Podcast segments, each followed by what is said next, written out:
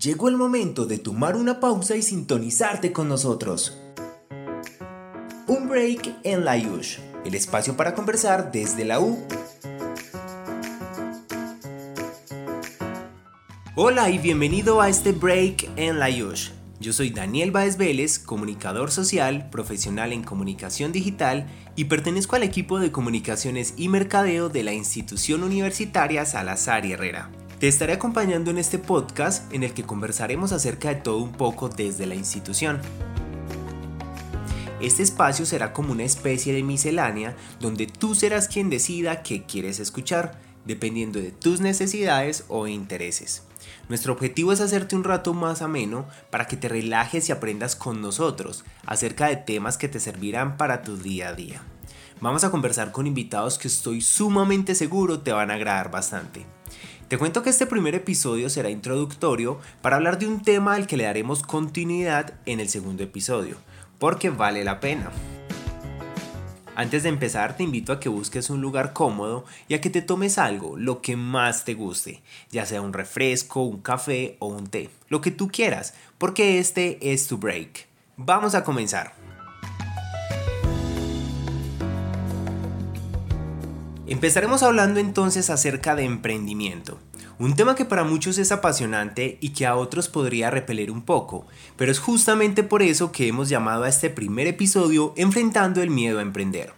Te quiero aclarar que no soy experto en el tema y de hecho por eso es que me parece interesante ponerlo en la mesa, porque he conocido personas y tengo amigos que sienten una pasión particular por emprender, sacar sus ideas adelante y hacer crecer sus proyectos.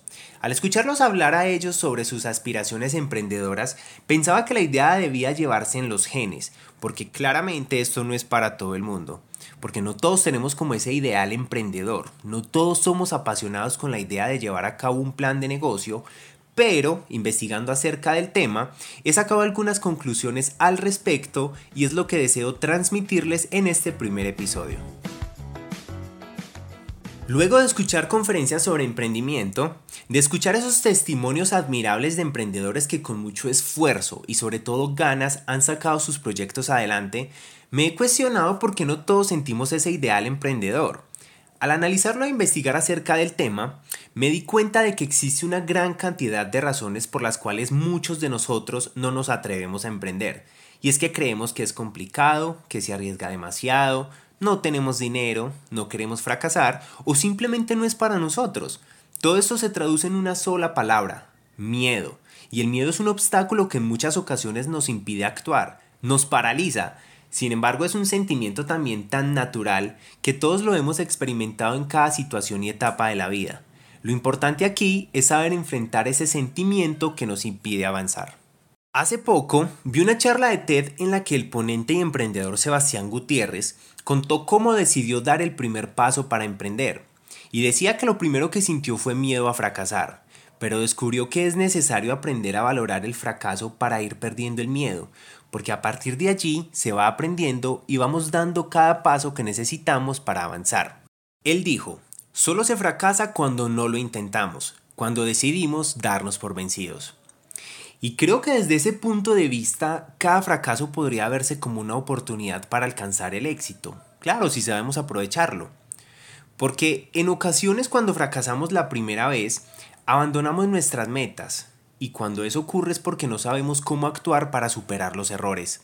Lo cual quiere decir que no estamos aprendiendo nada del fracaso como tal. Y esto es lo más cierto que he escuchado. Porque ¿cuántos de nosotros tenemos el coraje de hacer un balance del fracaso para corregir errores y continuar persistiendo en nuestra meta. ¿Has pensado en esto alguna vez? Resulta que esta es una práctica habitual en la mayoría de los emprendedores que han logrado sacar adelante sus proyectos. Para ejemplificar esto, te quiero contar rápidamente la historia del fundador de Alibaba, una de las empresas de comercio electrónico más importantes de Asia, su fundador Jack Ma. Cuando descubrí su historia de vida realmente me impactó porque es un ejemplo real de superación y perseverancia y te la voy a contar.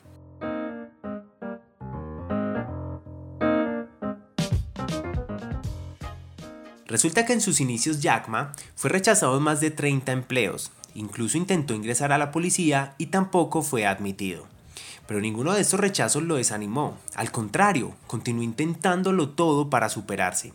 Más adelante su primer empleo fue como profesor de inglés hasta que en el año 1999, a sus 34 años de edad, fundó Alibaba. Aunque la empresa no generó ingresos durante los primeros tres años, siguió adelante con su proyecto porque continuaba creyendo y nunca perdió el enfoque. Hace poco vi una charla a través de YouTube donde él mismo decía que desde que se fundó la empresa se han cometido muchos errores y que todavía lo siguen haciendo, pero nunca han bajado los brazos porque siempre seguimos adelante. Fueron sus palabras exactas y gracias a los errores hoy tiene una amplia experiencia como emprendedor. Según Jack Ma, un emprendedor debe pensar siempre en estas tres cosas. 1. Hoy es muy difícil. 2. Mañana va a ser muy difícil. Y 3. Pero dentro de dos días será maravilloso. Pensar en estas tres cosas es pensar en que como emprendedores debemos tener una mirada fija en el futuro, porque esa es la motivación para continuar trabajando por nuestra meta. Y es que ¿quién se iba a imaginar que una persona que tuvo tantos rechazos en su vida crearía una empresa tan importante actualmente? Creo que él tampoco lo dimensionó de esa manera porque él solo persistió en su idea de superarse y claro, apostar por un negocio en el que muy pocos creían. En realidad, escucharlo hablar acerca de su historia, de la creación de Alibaba, del crecimiento que ha tenido a lo largo de los años, es muy inspirador y motivador. Este empresario es el ejemplo perfecto de la persistencia, y como él también hay una gran cantidad de emprendedores que han aprendido de sus fracasos para sacar adelante sus proyectos, porque son personas que han dado el primer paso, enfrentaron sus miedos. Y seguro estarás pensando en qué fácil suena, pero en realidad es tan simple como dar el primer paso. No importa que nos caigamos, si tenemos una convicción real en nuestro proyecto, vamos a levantarnos e intentarlo las veces que sea necesario. Emprender no es fácil, pero es posible. Solo hay que tomar la decisión de dar el primer paso o salto de fe. Y si de pronto eres de los que está pensando en emprender, pero no sabes en qué exactamente, te voy a dar una pista que podría ayudarte. Y es una de las cualidades que debe tener un emprendedor. Identifica aquello en lo que eres bueno y conviértelo en tu proyecto, de manera que puedas suplir una necesidad a las personas. Porque realmente todos podemos emprender, pero solo necesitamos encontrar una razón para hacerlo.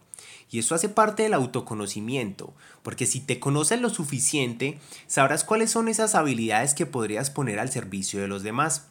Y esa es una clave indispensable porque cuando trabajas en algo en lo que eres bueno y además te apasiona, la persistencia siempre te va a acompañar hasta lograr el tan anhelado éxito.